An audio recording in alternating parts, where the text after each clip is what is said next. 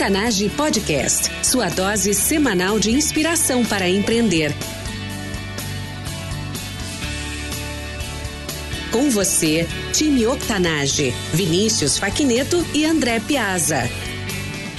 Olá, ouvinte, bem-vindo e bem-vinda ao time Octanage. Eu sou André Piazza, cofundador do Octanage, junto com o Vinícius Faquineto. Todas as semanas entrevistamos empreendedores incríveis que nos contam histórias reais de transpiração, que vão inspirar e motivar você a empreender mais e melhor, através de ensinamentos simples e dicas práticas. Nosso convidado especial de hoje é motivado por desafios e tem paixão por empreender. Ele gosta de criar relacionamento onde as pessoas se sintam seguras e encorajadas a se desenvolverem. Desde 2009, trabalha na Stara, indústria brasileira de máquinas agrícolas, onde atualmente é gestor de TI. Além das suas responsabilidades diárias, gosta também de aplicar abordagens inovadoras para ajudar as pessoas e a empresa a melhorarem. Rafael Costa, seja muito bem-vindo. Boa tarde, André. Muito obrigado pelo, pelo convite. Estamos aí para contribuir. Maravilha, o prazer é nosso em te ter conosco. Uh, Rafael, conta para nós um pouco mais a respeito da tua vida pessoal e de assuntos que são do teu interesse atualmente. Cara, eu gosto muito de, de liderança, de desenvolvimento pessoal. São coisas, são assuntos que eu tenho focado ultimamente. E é curioso porque da minha formação, a minha graduação, a minha pós-graduação, eu sou engenheiro. Então tem aquele estigma de que o engenheiro é o cara das, das ciências exatas e que não consegue se relacionar com ninguém, né? Então acho que isso tem mudado muito nos, nos últimos anos. Eu sou a prova viva disso, né? Comecei trabalhando, depois do meu mestrado, comecei a trabalhar na Star, desenvolvendo hardware e software para máquina agrícola, então tive que aprender muito. É uma área que tem muita tecnologia, mais do que a maioria das pessoas imagina. Quando a gente apresenta aí os cases de, de tecnologia que tem nas máquinas, o pessoal geralmente surpreende, olha, não sabia que tinha tanta tecnologia no campo, né? Então comecei nessa parte técnica e aos pouquinhos foi surgindo demanda para liderar alguns projetos de desenvolvimento de produto. Aí eu fui pegando um, um gostinho pela liderança, né? Sempre gostei de literatura, desses assuntos, e fui me interessando mais e isso foi gerando oportunidades. Aí que, alguns anos depois, eu acabei sendo convidado para um grande projeto aqui dentro da Stara. Fui convidado para ser gestor da TI. Também outra área que eu não, não conhecia. Saí da engenharia, desenvolvimento de produto para conhecer TI, onde os projetos eram diferentes, os clientes eram outros, clientes internos da empresa. Então foi um desafio muito grande. Basicamente, a gente saiu de uma TI que trabalhava do mesmo jeito feito há 20 anos. Tivemos que transformar aí numa equipe quatro vezes maior, com responsabilidades novas. Então foi muito interessante esse processo de criar essa, essa nova TI, essa nova equipe. Foi um aprendizado muito grande. Bacana tu dividir isso com a gente e cobrir então parte da tua trajetória como engenheiro formado, mestrado, começando a atuar na Stara e sendo pouco a pouco incluído, né, e convidado a tomar a, papéis de liderança. Eu sei que tu tem histórias fantásticas como intraempreendedor dentro da Stara. Como é que surgiram essas oportunidades? Como é que tu cultivou isso? Eu acredito que quando eu trabalhava na engenharia, eu era muito focado em produto, muito focado naquele mundinho, de fazer a mesma coisa, de estar confortável. Eram projetos desafiadores, mas era relativamente confortável, né? Quando eu fui desafiado a ir para uma TI, que tem que interagir com, com pessoas de toda a empresa, todos os setores praticamente, ser responsável por melhorar o dia a dia dos outros. Né? E aqui na, na Star tem uma cultura de engajamento muito forte. Então, enquanto a gente visita outras empresas em que a TI tem que explorar para as áreas colocarem uma melhoria em prática, aqui na Stara tem fila de gente pedindo melhoria para nós. Então eles enxergam o que podem melhorar, trazem até o ROI calculado já e a gente assume a demanda e ajuda eles. Então foi um desafio muito grande, foi onde eu pude conhecer a empresa funcionando como um todo e aí eu comecei a enxergar nessa nesse convite que me foi feito lá em 2014 a oportunidade de estar tá criando, uh, não é uma empresa, mas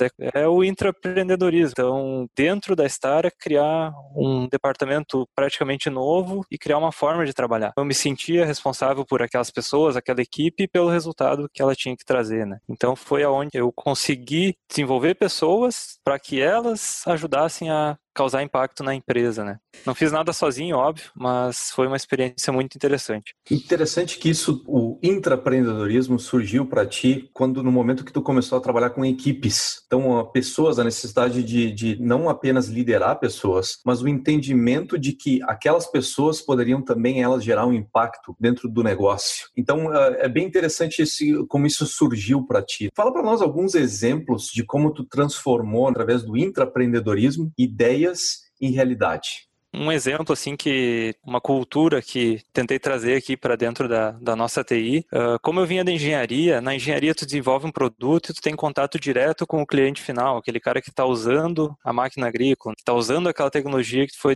desenvolvendo. Esse contato direto e essa preocupação com a satisfação do cliente final, uh, no sentido de entregar bem, de conhecer bem a realidade, de ir lá no campo, eu tentei traduzir isso para nossa nossa equipe de TI, ou seja, lá no sentar do lado do cliente interno, entender qual que era a realidade e a equipe comprou essa ideia e isso vem dando muito certo. Como eu te falei, hoje tem nós temos muito mais demanda porque a gente conseguiu mostrar para as áreas que, que elas podem melhorar o seu dia a dia com a nossa ajuda. E a nossa equipe ela trabalha não assim, ah, nós temos que resolver o maior, o maior número de problemas possível no ano. Não, nós temos que, que buscar agregar valor para a empresa, agregar valor para as áreas. Então essa implementação dessa cultura foi um processo demorado, mas que surtiu muito efeito. Né? Eu noto isso, é, acho que todo empreendedor que ouve esse podcast vai saber o que eu estou falando, né? Que não consegue desligar do negócio. Quando o cara é dono, não consegue desligar. Então eu faço muito muitos testes assim, ou oh, tenho que viajar uma semana. Eu deixo a equipe rodando praticamente sozinha, ou eu vou tirar as minhas férias. A equipe tem que rodar sozinha. Essa experiência de capacitar a equipe para que eles tenham autonomia e façam do jeito que a cultura diz, é uma experiência muito interessante. Acho que isso não vale só para o intraempreendedorismo, vale para o empreendimento também.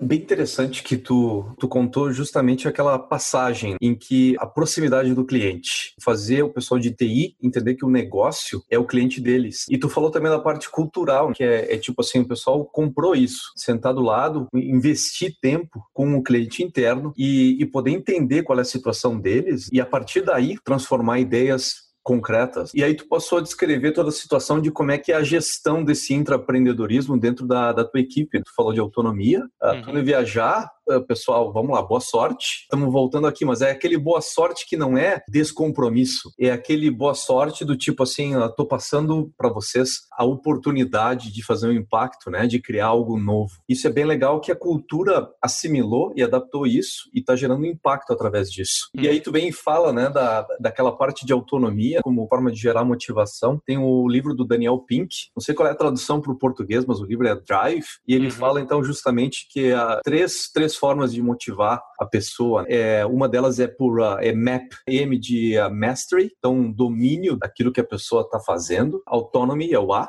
E depois uh, a última parte é o Purpose, que é o, que é o sentido que as pessoas dão, o propósito nisso tudo. Rafael, sobre, sobre essa carreira, sobre essa competência de intraempreendedor que tu desenvolveu aí ao longo dos anos, como as pessoas que trabalham em empresas podem desenvolver isso? Uh, eu acredito que tem que buscar sair do seu dia a dia. Então, muita gente chega para trabalhar, às vezes até tem um propósito, se sente satisfeito e feliz naquela função, mas é o batedor de cartão. Entrou, bateu o cartão, fez o que tinha que fazer, bateu o cartão e foi embora. Então, acho que para desenvolver essa, essa atitude, tem que buscar olhar para fora. Dentro de uma empresa, sempre você é cliente de alguém e é fornecedor de alguém. Né? O seu trabalho vai estar tá impactando alguém. O segredo, se é que é um segredo, é está olhando para o impacto que você está causando ali no processo da frente ou na área parceira, enfim, e buscar sempre melhorar isso, buscar entender, ter uma empatia com, com os seus colegas ou de outros departamentos para ver como que eu posso ajudar a empresa a ter valor agregado maior, expandindo as minhas fronteiras, né? E aí quando você começa a olhar para isso, isso começa a gerar insights no dia a dia, meio que sem querer você começa a se dar conta de oportunidades de fazer as coisas de forma mais simples, melhores ou ajudar outras áreas, enfim, é estar antenado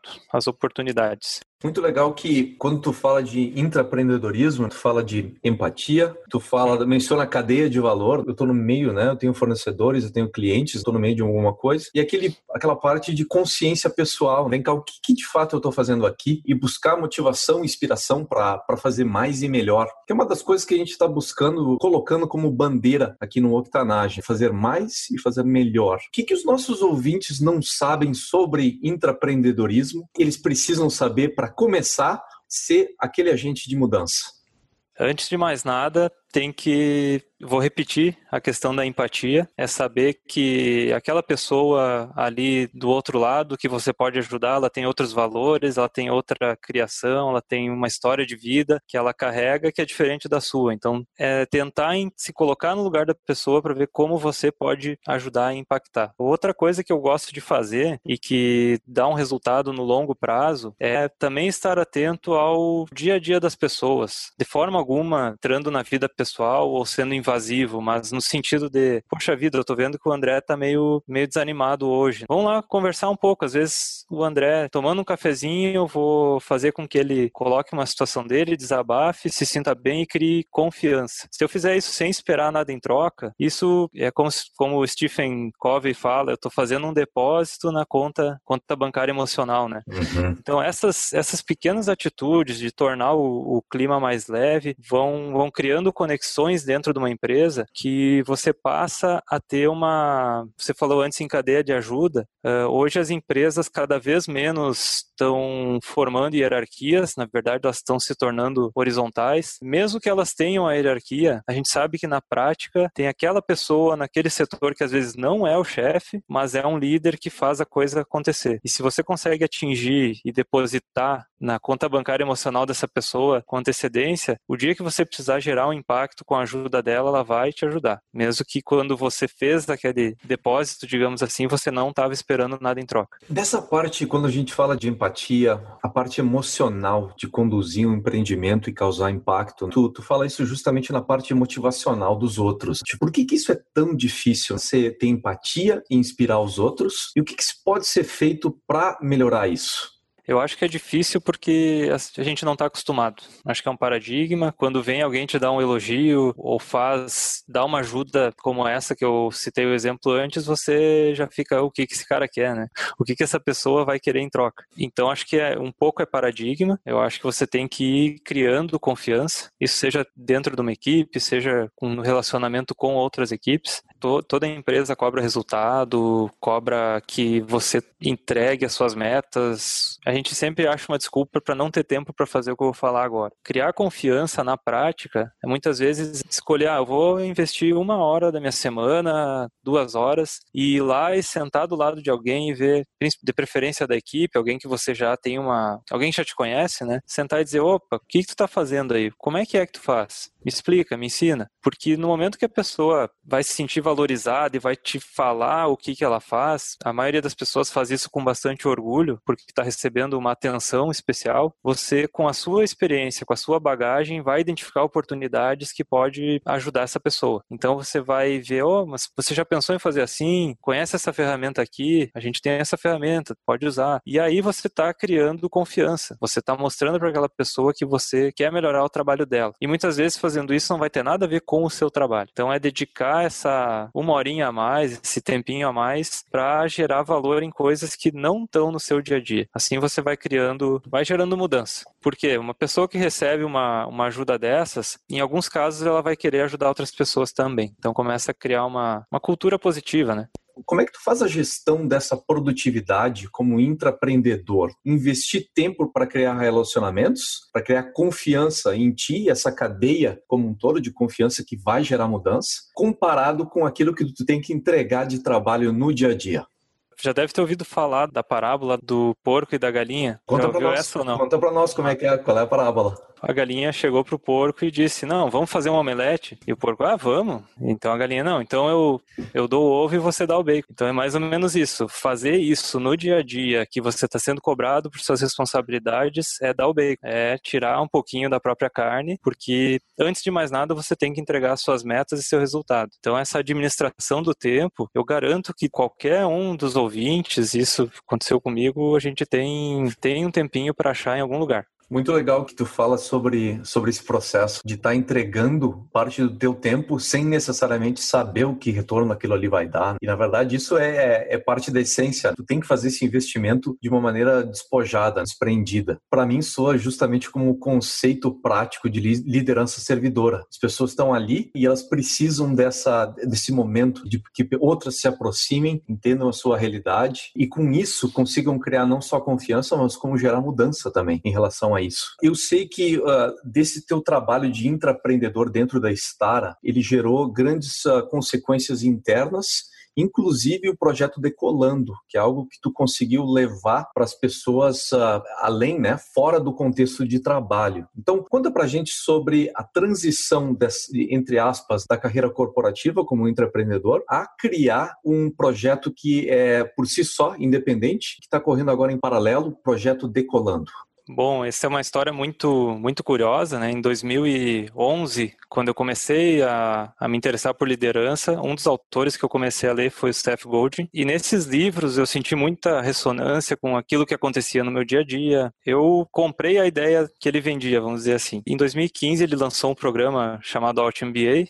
Você participou também, né, André? E eu comecei a olhar para aquele, aquele workshop e querer fazer. Então eu fiquei namorando, entre aspas, aquele workshop até a sexta edição, quando eu resolvi me inscrever e digo, vamos lá, vamos ver no que vai dar, se for, se eu for selecionado, ótimo, e deu certo. O Out MBA encaixou bem nisso. Uh, uma, uh, um dos projetos que tinha para entregar naquele, ao final do, do workshop era justamente passar o conhecimento adiante. E o Out MBA ele foi uma experiência transformadora para mim. E quando eu saí do Out MBA, eu queria, meu Deus, eu preciso passar isso para mais gente, eu preciso que mais gente enxergue isso, pense assim. Só que, querendo ou não, não é 100% 100% das pessoas na nossa empresa aqui que falam inglês. Então eu fiquei, putz, mas tem tanto conteúdo, tanta coisa interessante, tantas visões diferentes, como é que eu faço para traduzir, transmitir isso para esse público? Aí que surgiu a ideia do Decolando. Então criei um mini workshop, de forma alguma se compara ao, ao Alt MBA, porque ele é, é um conceito menor, mas um workshop de três noites que ia passar conceitos que eu sabia que aqui dentro da, da Stara uh, iam ser aplicáveis no próximo dia, e iam durar. para Então esse, é, esse era o objetivo do Decolando. Quando eu fiz isso,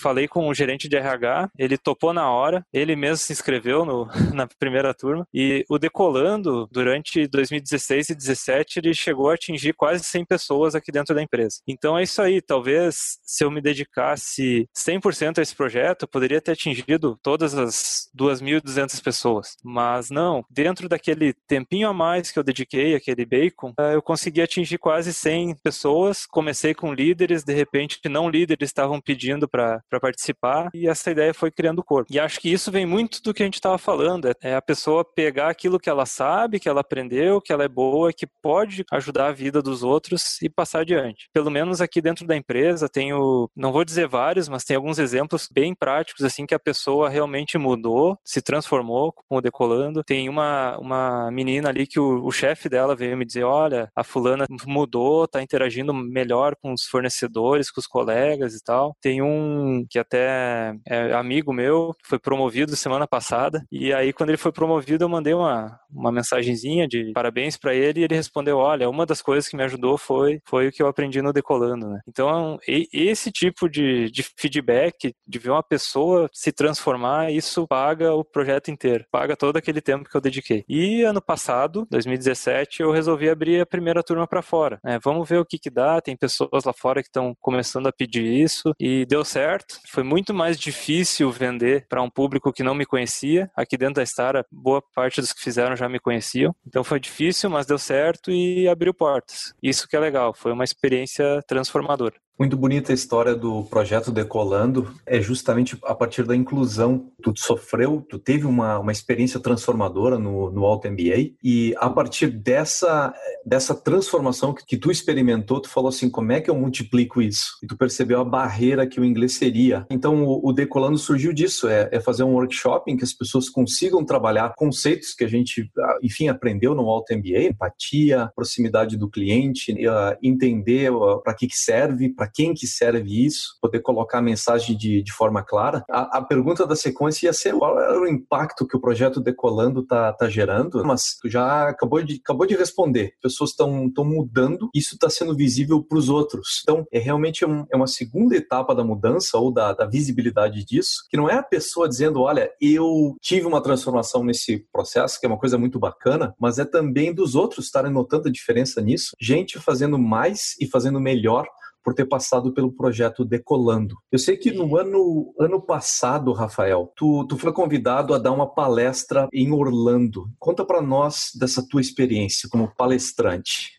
Foi muito interessante porque para mim foi uma experiência uh, inédita. Em que sentido inédita, né? Foi a minha primeira palestra em inglês para um grande público. Eu já tinha feito uma outra, uh, um outro treinamento ou alguma coisa nesse sentido para poucas pessoas. Agora, chegar num auditório, falar para. Tinha uma que eram 50, outra eram 200 pessoas. Chegar lá e falar para esse público, um público qualificado, foi uma experiência bem diferente. Né? E nesse sentido, eu tive que me reinventar. E eu adoro esse tipo de desafio, quando, quando é algo que eu tenho que ir lá e aprender novas práticas, falar com quem já fez, pegar dicas e chegar lá e tentar o meu melhor. Se não foi daquela vez, vamos estar melhor na próxima e assim por diante. Hoje, se eu for convidado para fazer esse tipo de experiência, eu vou com muito mais naturalidade. Então, esse que é o, é o desafio, é sair melhor do que, do que chegou, né? Transicionando agora para o jogo rápido. Qual a dica mais valiosa que você recebeu?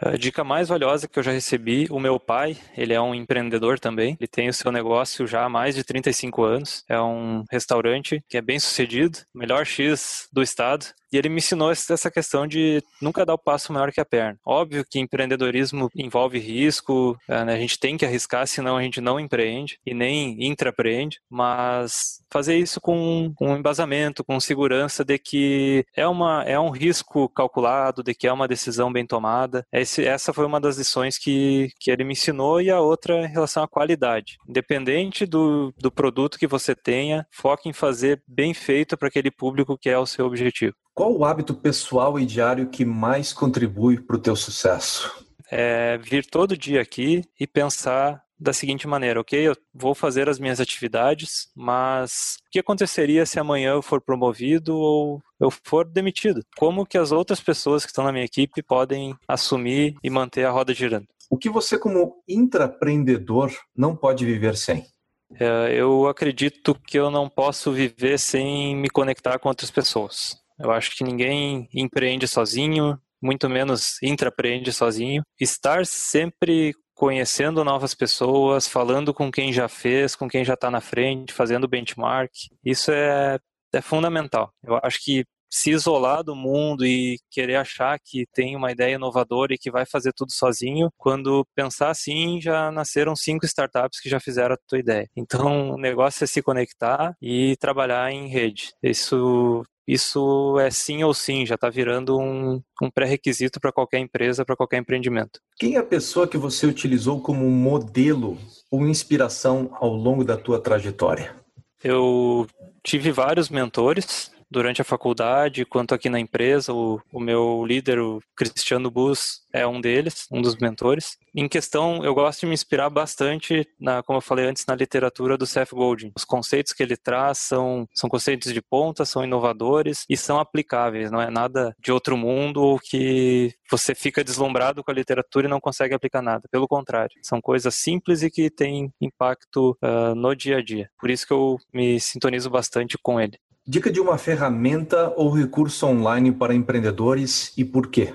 Ferramenta ou recurso online, vou citar dois. Uh, o Smartsheet é uma plataforma de colaboração online que está crescendo muito. Semana a semana, mês a mês, eles estão vindo com mais funcionalidades e para colaboração é fantástico. E para questão de, de conferências, acho que é essa mesmo que a gente está usando, né? O Zoom é uma ferramenta simples, é a ferramenta de videoconferência mais simples que eu conheço. Então, para essa questão de colaboração, quem utiliza, quem precisa, tá aí duas ferramentas que eu gosto muito. Dica de um livro, filme, site ou curso para o nosso público empreendedor e por quê?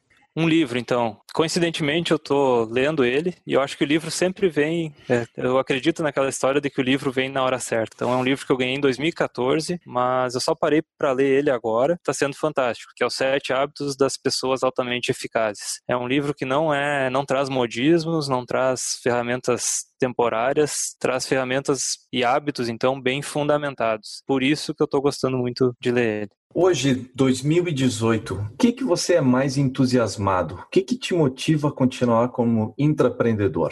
Uh, eu sou motivado por duas coisas, ou por, por desafios, né? Eu tenho aquele sangue alemão meio que a gente brinca que é meio teimoso, né? Então me desafiou, eu vou conseguir buscar, né? Vou correr atrás. Eu gosto muito como, quando acontecem exemplos como o que eu falei antes, que são através do teu trabalho, de uma iniciativa que você se dedica, ou que eu me dedico no caso, eu poder transformar outras pessoas. Não é nem a questão do holofote, é a questão do impacto que foi causado. Me satisfaz o impacto que foi causado, isso me motiva. Não necessariamente isso precisa estar na, nas manchetes dos jornais. Né? Para finalizar, qual a dica de ouro para os nossos ouvintes? Dica de ouro se conecte, tente buscar ferramentas, maneiras de estar tá interagindo, pessoas de não necessariamente do mesmo meio do seu empreendimento, mas de outros. Eu acho que olhar para outros empreendedores de outras áreas agrega às vezes muito mais do que naquela conferência que tem todo ano que, que fala do mesmo assunto. Ter insights com outras áreas e com empreendedores que pensam diferente, acho que é fundamental hoje em dia para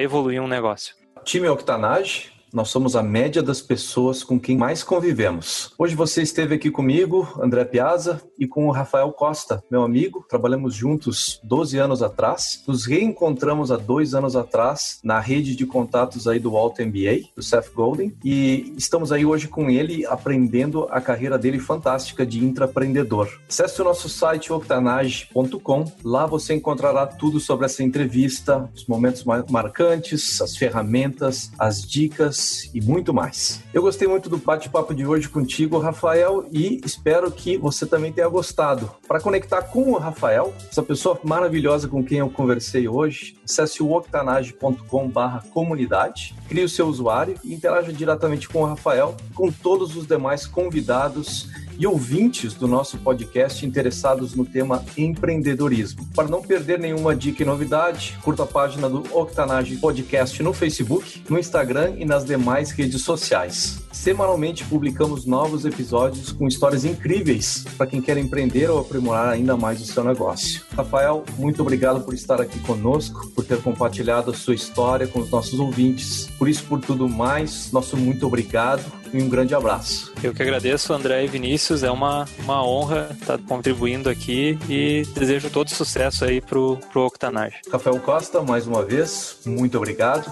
Time Octanage, até a próxima.